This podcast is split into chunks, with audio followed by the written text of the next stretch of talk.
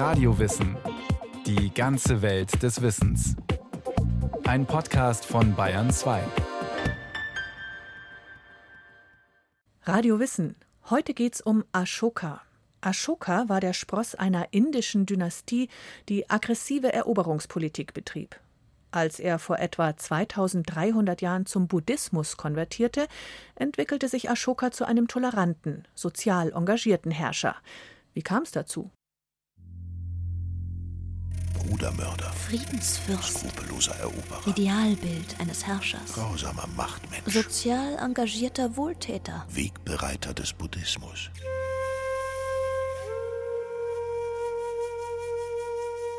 Widersprüchliche Aussagen über den indischen Herrscher Ashoka, die es bis heute gibt. Gewiss ist, dass er ein Enkel von Chandragupta Maurya war, der vor etwa 2300 Jahren das erste indische Großreich gründete.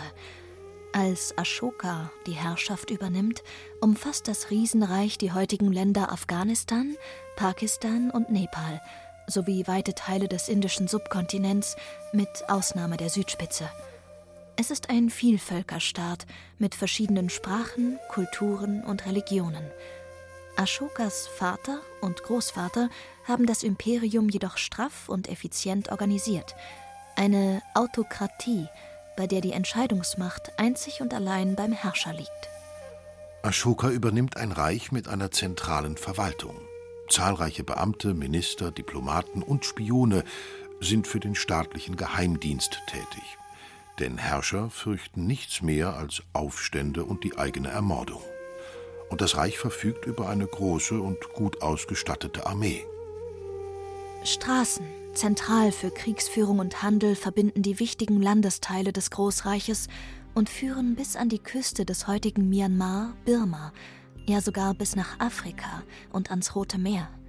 Es herrscht reger Handel auch über die Landesgrenzen hinaus und es existieren vielfältige politische Kontakte zu anderen Herrscherhäusern. So pflegt Ashoka diplomatische Beziehungen bis nach Syrien und Ägypten.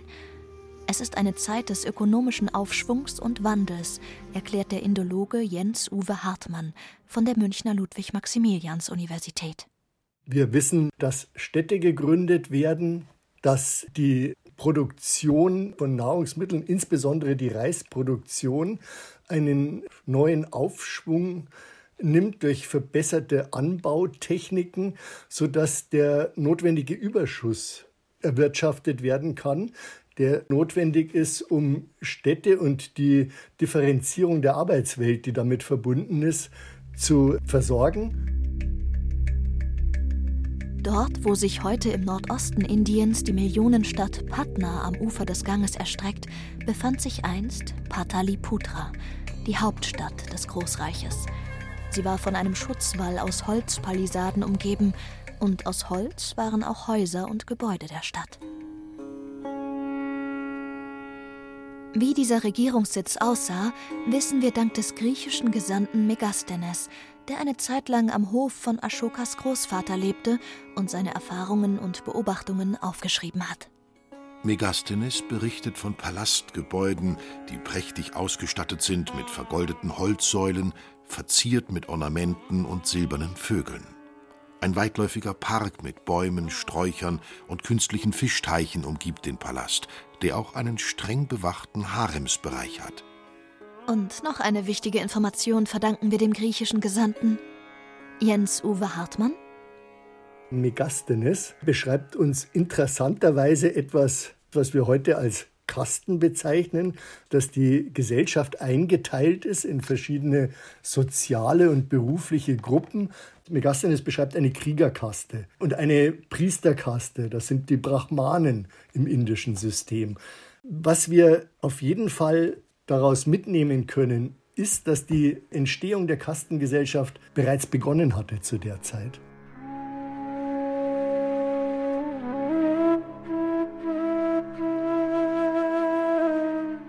Ashokas Mutter, möglicherweise eine Griechin oder Tochter eines Brahmanen, also eines Priestergelehrten aus der obersten Kaste, war nicht die einzige Ehefrau des Herrschers. So gab es vermutlich jede Menge Mitbewerber für die Thronfolge, die etwa um das Jahr 263 vor Christus anstand. Wieso übernahm gerade Ashoka die Herrschaft? Das sind die Fakten. Bereits in jungen Jahren beweist Ashoka politisches Geschick, als ihn sein Vater zu einer Mission in ein aufständisches Gebiet sendet. Später setzt ihn der Vater als Vizekönig in einer für das Imperium wichtigen Region ein. Das könnten Gründe gewesen sein, warum Ashoka unter den vielen Anwärtern als Thronerbe ausgewählt wurde. Buddhistische Schriften berichten allerdings, dass er seine Mitstreiter, 99 Brüder sollen es gewesen sein, umbringen ließ. Auch Berichte, die Ashoka als skrupellosen Herrscher und Eroberer darstellen, der sein Vater und Großvater an Grausamkeit noch übertroffen haben soll, sind buddhistischen Ursprungs. Wie glaubhaft sind solche Berichte? Möglicherweise gab es von buddhistischer Seite ein Interesse an solchen Negativschilderungen, um Ashokas Wandel zum gerechten und wohltätigen Herrscher als Folge seiner Bekehrung zum Buddhismus noch wirkungsvoller darzustellen. Zu Beginn seiner Regierungszeit führt Ashoka, ganz wie seine Vorfahren, ein luxuriöses Herrscherleben. Er residiert im Palast von Pataliputra, geht auf die Jagd, amüsiert sich bei üppigen Festen und Gelagen und macht sich im achten Regierungsjahr mit seiner gut ausgerüsteten Armee auf zu einem Eroberungszug in den Osten von Indien.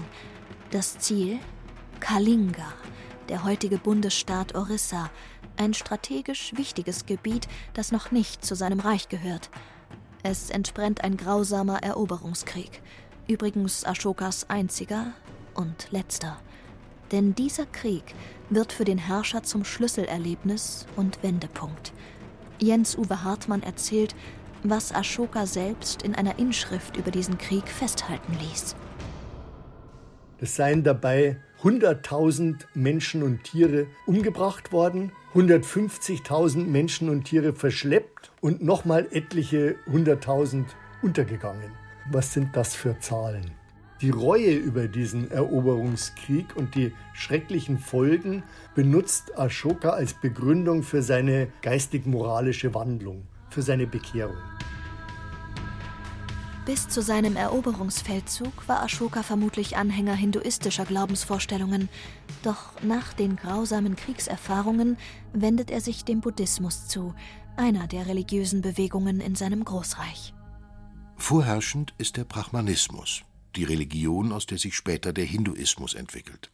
Drei weitere wichtige religiöse Strömungen sind der Buddhismus, der Jainismus, der ganz strikt jegliches Töten von Leben, egal ob Mensch oder Tier, ablehnt, und als dritte Gruppe die Achivikas, die das Leben als naturgesetzlichen Notwendigkeiten folgendes Schicksal betrachten, das der Mensch nicht beeinflussen kann. Ashokas Vater soll übrigens im fortgeschrittenen Alter Anhänger der Achivikas geworden sein, während sein Großvater, der Begründer des Großreiches, sich in seinen letzten Lebensjahren zum Jainismus bekannte.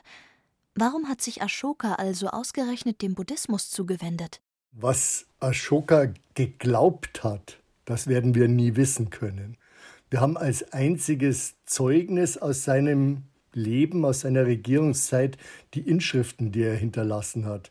Aber wenn ein Herrscher in dieser Inschrift etwas über seine religiöse Ausrichtung sagt, bedeutet das, dass er tatsächlich ein Anhänger dieser Religion war oder bedeutet das, dass er das aus politischen oder sonstigen Gründen für sinnvoll, nützlich oder wichtig fand. Also wir können nur sehen, wovon er wollte, dass andere Leute das erfahren. Und das sind ethische und moralische Anweisungen, die aus dem Buddhismus stammen. Diese lässt Ashoka als Inschriften auf Säulen, an Felsen und in Höhlen einmeißeln. Sie werden im Laufe seiner Regierungszeit über das gesamte Großreich verbreitet. Insgesamt sind heute knapp 50 solcher Inschriften bekannt. Wie sich Ashokas Bekehrung zum Buddhismus genau vollzog, ist nicht überliefert. Vermutlich war es ein Prozess. Bekannt ist, dass der Herrscher von einem buddhistischen Patriarchen in der buddhistischen Lehre unterwiesen wurde und eine Weile lebte Ashoka sogar als buddhistischer Mönch. Zwölf Jahre nach dem Eroberungskrieg nahm ihn sein Lehrer mit auf eine Pilgerreise zu heiligen Buddha-Orten. Dort ließ Ashoka Säulen mit Inschriften aufstellen. Sie sind die ersten schriftlichen Belege über Gautama Buddha, den Begründer des Buddhismus, sowie dessen Lehre, erzählt Jens Uwe Hartmann. Er nennt, das ist für uns als Buddhismusforscher sensationell, er nennt in einer Inschrift sechs buddhistische Texte, sechs Werke, die er zum Studium empfiehlt. Und da haben wir zum ersten Mal Titel von buddhistischen Texten. Ashokas Inschriften sind nicht nur die ersten schriftlichen Belege zum Buddhismus, sondern auch die ersten Zeugnisse für die Nutzung von Schrift in Indien überhaupt. Obwohl das Land Kontakte zu Ländern mit einer Schriftkultur hatte, wie zum Beispiel nach China, in den vorderen Orient und zur griechischen Kultur war Schrift in Indien noch nicht üblich. In Indien gab es offenbar keine Notwendigkeit, so erklärt man das. Die Einführung einer Schrift ist eventuell erst mit dem ersten Großreich auf indischem Boden entstanden, um die Verwaltung dieses Reiches sicherzustellen. Ashoka benutzte das Medium Schrift, um sein neues Regierungsprogramm sozusagen unters Volk zu bringen. Angebracht an Orten, die eine kultische Bedeutung hatten, wo offenbar zu regelmäßigen, vielleicht jährlich oder anders wiederkehrenden Gelegenheiten Feste stattfanden. Aber dass Ashoka nicht Sanskrit, also die religiöse Sprache etwa der Brahmanen, verwendet, sondern Dialekte in seinen Inschriften, bedeutet doch, dass er sich an die jeweils dort lebenden Menschen gewandt hat. An den, wenn man so will, Otto Normalverbraucher und den religiös, moralisch, politisch belehren wollte. Es handelt sich um ein Programm, das sich an moralischen und ethischen Werten des Buddhismus orientiert, ohne jedoch den Buddhismus zur Staatsreligion zu erheben. Wichtige religiöse Begriffe des Buddhismus wie Nirvana oder die Erfahrung von Leid fehlen in den Inschriften, die auf Säulen, Felsen und an Höhlenwänden in Stein gemeißelt wurden. Dagegen ist Dharma ein zentraler Begriff, der in fast allen Inschriften vorkommt. Ein Begriff, der im Buddhismus ebenso wie im Hinduismus und anderen asiatischen Religionen zu Hause ist. Dharma meint Recht und Sittsamkeit, Moral und Rechtschaffenheit, ethische und religiöse Verpflichtungen. Ob es um das Gewähren von Schutz geht, das Verwalten, die Verteidigung des Reiches oder das Glücklichmachen, immer soll dies im Sinne des Dharma, also mit Moral und Rechtschaffenheit geschehen, so Ashokas Forderungen. Um die Bevölkerung im Dharma, also im rechtschaffenen Handeln, zu unterrichten, ernennt Ashoka sogenannte Dharma-Beamte, die er durchs ganze Land schickt – auch die Einhaltung der Regeln und Gebote sollen die Beamten kontrollieren, und zwar regelmäßig in Abständen von fünf Jahren. Ashoka selbst reist ebenfalls durch sein Großreich, um die Umsetzung und Einhaltung seiner Verordnungen zu prüfen. Wie diese staatlichen Kontrollen genau aussahen, ist jedoch nicht bekannt.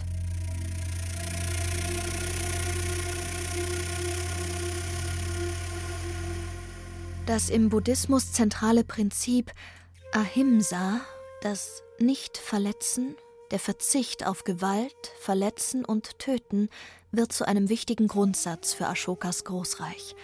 Und das Gewalt- und Tötungsverbot beschränkt sich nicht auf Menschen, sondern schließt die Tiere mit ein. Das hat weitreichende Folgen, wie der Indologe ausführt. Ashoka hält fest, dass früher in der Palastküche viele tausend Tiere täglich geschlachtet wurden und dass ab jetzt jeden Tag nur noch drei Tiere geschlachtet werden und dass auch das nicht täglich stattfindet und noch abgeschafft werden soll. Er hält ferner fest, dass blutige Tieropfer abgeschafft werden. Und die spielen eine ganz große Rolle im Brahmanismus, dass Tiere, männliche Tiere gewöhnlich, geschlachtet und geopfert werden. Dazu sagt Ashoka, dass er das abgeschafft hat. Es gibt eine Reihe von Anordnungen bei Ashoka, die klingen ganz modern nach Tier- und Umweltschutz. So erlässt Ashoka das Verbot, Wälder und Unterholz, in dem sich Tiere aufhalten, abzubrennen. Oder ein Tier darf nicht an ein anderes verfüttert werden. Auch das Kastrieren von Tieren wird als Gewaltakt betrachtet und von Ashoka verboten. Religiöse Toleranz gehört ebenfalls zum rechten Handeln im Sinne des Dharma. Ashoka fordert, dass man den Grundsätzen anderer zuhört und andere religiöse Überzeugungen respektiert. Auch Respekt gegenüber Eltern und religiösen Lehrern zu praktizieren, ist ein zentrales Gebot im Buddhismus. Es findet sich auch in Ashokas Regeln. Darüber hinaus propagiert er eine menschenwürdige Behandlung von Dienern und Bediensteten sowie Großzügigkeit gegenüber Verwandten, Freunden und Verbündeten. Eine gerechte Rechtsprechung will Ashoka für sein Reich. Gesetze und Bestrafungen sollen einheitlich sein, und bei der Urteilsfindung sowie dem Strafmaß soll man Vorsicht und Toleranz walten lassen. Es sind nicht nur schöne Worte, die der Herrscher verkünden lässt. Er veranlasst beispielsweise den Bau von Krankenstationen für Menschen und auch für Tiere. Gärten mit Heilpflanzen sollen angelegt werden. Weil er es als seine Pflicht und Aufgabe ansieht, für das Wohl aller zu arbeiten, allen Lebewesen zu genügen, sie in dieser Welt glücklich zu machen und dafür zu sorgen, dass sie nach dem Tod in die himmlische Welt gelangen. Auch ökonomische Aspekte kann man in Ashokas Anordnungen finden, meint der Indologe Jens-Uwe Hartmann. Er hält in seinen Inschriften fest, dass er Brunnen, Rasthäuser und Badeplätze entlang der Überlandstraßen eingerichtet hat, dass er dafür gesorgt hat, dass Wasser zur Verfügung steht und ein Interesse daran hatte, Reisen zu unterstützen, den Handel zu unterstützen. Und das wiederum scheint den Siegeszug des Buddhismus sehr zu begünstigen, denn der war mit Händlern verbunden. Die Ausbreitungswege des Buddhismus folgen den Handelsrouten. Darüber hinaus sorgt Ashoka selbst aktiv für die Ausbreitung des Buddhismus, indem er Missionare in Nachbarländer und zu befreundeten Herrschern schickt. Und das hat Auswirkungen. Bis heute. Zwei seiner Kinder sendet der Herrscher als Missionare nach Sri Lanka. Dort ist der Buddhismus bis heute die zentrale Religion. Vermutlich als Folge von Ashokas missionarischen Aktivitäten gibt es sogar buddhistische Gemeinschaften in Alexandria in Ägypten. Davon berichtet etwa 400 Jahre später der griechische Theologe Clemens von Alexandria. Auch buddhistische Grabsteine wurden in Alexandria gefunden. Man darf also annehmen, dass Ashoka tatsächlich von den ethischen und moralischen Grundprinzipien der buddhistischen Lehre, die er auf seinen Inschriften verkünden lässt, überzeugt ist. Sein Engagement führt jedenfalls zur Verbreitung des Buddhismus, der sich in der Folge zur Weltreligion entwickelt. Und für Buddhisten wird Ashoka zum Inbegriff eines Idealherrschers. Wie das in der Realität aussah, darüber ist leider nur wenig überliefert. Bekannt ist, dass Ashoka trotz seiner Bekehrung zum Buddhismus das eroberte Gebiet von Kalinga nicht wieder in seine Unabhängigkeit entlassen hat. Auch die Verschleppten und Gefangenen konnten nicht wieder in ihre Heimat zurückkehren. Interessanterweise taucht auch die Inschrift, in der Ashoka diese Eroberung inbrünstig bereut, zwar mehrfach auf Säulen auf, doch keine davon steht im eroberten Gebiet. Ashokas Regeln und Gebote fanden vermutlich nicht bei all seinen Untertanen Anklang. Man denke beispielsweise an Fischer und Viehzüchter, die durch das Tötungsverbot von Tieren ihre Einkommensquelle verloren. Priester waren durch das Verbot von Tieropfern in der Ausübung ihrer rituellen Praktiken eingeschränkt und hatten dadurch finanzielle Einbußen. Und wie war es für jene, nach deren Glaubensvorstellung ein Tieropfer wichtig gewesen wäre für ihre Heilung oder Rettung. Religiöse Toleranz gehörte zwar zu Ashokas Prinzipien, doch hier zeigt sich ein grundsätzliches und bis heute aktuelles Dilemma, dass Toleranz da an Grenzen stößt, wo die eigenen Überzeugungen verletzt werden.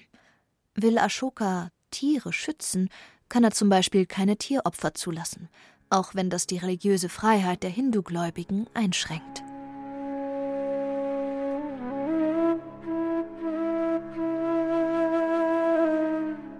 Mehr als 35 Jahre herrschte Ashoka über das erste indische Großreich, gut 25 Jahre davon nach Prinzipien buddhistischer Ethik und Moral, weswegen er als erster buddhistischer Herrscher Indiens gilt. Doch Ashokas buddhistisches Regierungsmodell überlebte nicht. Schon bald nach seinem Tod zerfiel das Imperium. Es kam zu Streitigkeiten und Machtkämpfen unter den Nachfolgern, und vermutlich gab es auch Leute und Gruppen im Land, die kein Interesse am Fortbestand dieser buddhistisch orientierten Politik hatten.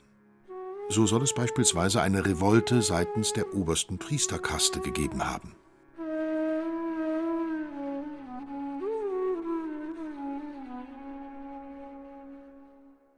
Ashoka und seine Inschriften geraten schließlich in Vergessenheit. Als man sie viele Jahrhunderte später wiederentdeckt, können sie zunächst nicht entziffert werden. Das gelingt schließlich einem britischen Forscher Mitte des 19. Jahrhunderts, also etwa 2000 Jahre nach ihrer Entstehung. Ashoka rückt dadurch wieder in den Fokus der Geschichte. Seine Inschriften werden erkannt als die ersten schriftlichen Zeugnisse für die Existenz des Buddhismus sowie für die Nutzung von Schrift in Indien. Für den Indologen und Buddhismusforscher Jens Uwe Hartmann verweisen die Inschriften auf einen bemerkenswerten Menschen, der eine Botschaft hatte. Eine historische Gestalt mit so vielen verblüffenden Mitteilungen, die gar nicht so richtig zu dem passen, was wir uns üblicherweise von Herrschern, Kaisern, Königen erwarten, die sich selbst verherrlichen. Das macht Ashoka überhaupt nicht. Bemerkenswert ist auch, dass Ashoka seine Gebote von Gewaltlosigkeit, Gerechtigkeit, Respekt, religiöser Toleranz und wohltätigem Handeln in einer Zeit verkündet und erprobt, in der autokratische Herrschaftsformen üblich waren. Dafür braucht es einen Menschen, der eine Mission und eine Vision hat, der mutig ist und Neues wagt, auch gegen mögliche Widerstände. Übrigens, das moderne Indien erinnert in seinem Staatswappen an seinen ersten buddhistischen Herrscher. Die vier Löwen im Wappen stammen von einer Säule, die Ashoka in Sarnath aufstellen ließ, jenem Ort, an dem Buddha seine erste Lehrrede hielt. Auf der Löwensäule heißt es hoffnungsvoll Allein die Wahrheit siegt.